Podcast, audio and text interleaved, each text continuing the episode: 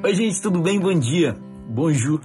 Estou passando hoje aqui para o nosso terceiro capítulo da Carta aos Filipenses e já vamos falar sobre alegria, porque o capítulo começa com dizendo: Finalmente, meus irmãos, alegre-se no Senhor.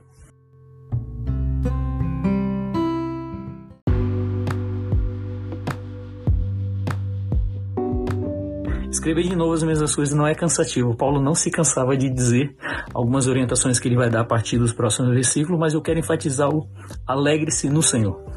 Alegre-se no Senhor, ele está dizendo. Não na circunstância, não no dinheiro, não no seu trabalho, não na sua saúde, não no seu vigor, mas ele está dizendo: alegre-se no Senhor. Finalmente. Ele está dizendo assim: ó. Ah, nessa situação aí, Alegre-se no Senhor. Paulo está orientando, porque em seguida ele vai falar sobre alguns assuntos que a igreja estava passando, estava precisando. Ele vai falar sobre cuidado com os cães, cuidado com os que praticam mal, cuidado com a, a falsa circuncisão, pois nós que somos a circuncisão, pois nós somos a circuncisão, nós que adoramos pelo Espírito de Deus, que nos gloriamos em Cristo Jesus, não temos confiança alguma na carne. Então, esse assunto eu não vou entrar muito, porque o Carlinhos falou muito bem disso é, em um dos primeiros vídeos. Eu gostaria que depois você assistisse lá. Ele fala bastante sobre uma treta de Paulo e Pedro, e eu achei, eu vi esse vídeo, achei muito interessante.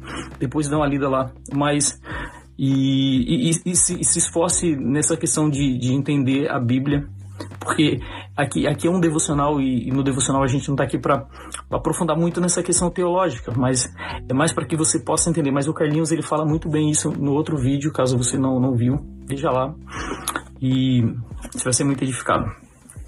E a partir do versículo 12, Paulo fala bem assim ó, sobre, sobre a sua vida. Então, quando ele começa a falar sobre essa questão da circuncisão, ele pula, ele diz assim: ó, Não que eu já tenha obtido tudo isso isso o que? As coisas que ele fala em cima, sobre as coisas que ele estava pontuando. Ele fala: não que eu já tenha obtido todas essas coisas que estão aqui em cima, que são aqui em cima citadas. Não que eu já tenha obtido tudo isso ou tenha sido aperfeiçoado, mas prossigo para, para alcançar pois para isso também fui alcançado por Cristo. Ele dizia assim: vocês estão discutindo por coisas, gente, que vocês ainda nem foram transformados. E vocês estão parados, vocês não, vocês não estão prosseguindo, vocês, vocês estão aí estacionados e estão discutindo coisas um com o outro, mas vocês não andam. Vocês estão falando de, de, de, de, de coisas que não têm vida. Então eu estou prosseguindo para o alvo. E no 13 ele diz: Irmãos, mas não mesmo, irmãos, não penso que eu mesmo já tenha alcançado. Mas uma coisa eu faço, esquecendo-me das coisas que ficaram para trás e avanço para as que estão adiante de mim. Prossigo para o alvo a fim de ganhar o prêmio do chamado celestial de Deus em Cristo Jesus. Paulo estava focado em ganhar um prêmio em Cristo Jesus. Esse era o seu objetivo. Paulo estava concentrado em estar em Cristo Jesus. E ele escrevia sobre permaneça alegrando-se no Senhor, porque os teus títulos não te alegram no Senhor, porque a tua circuncisão não te alegra no Senhor, mas o fato de estar com o Espírito Santo e convicto de que Jesus está em você, alegra-se. E faz com que você permaneça vivo e prosseguindo para o alvo.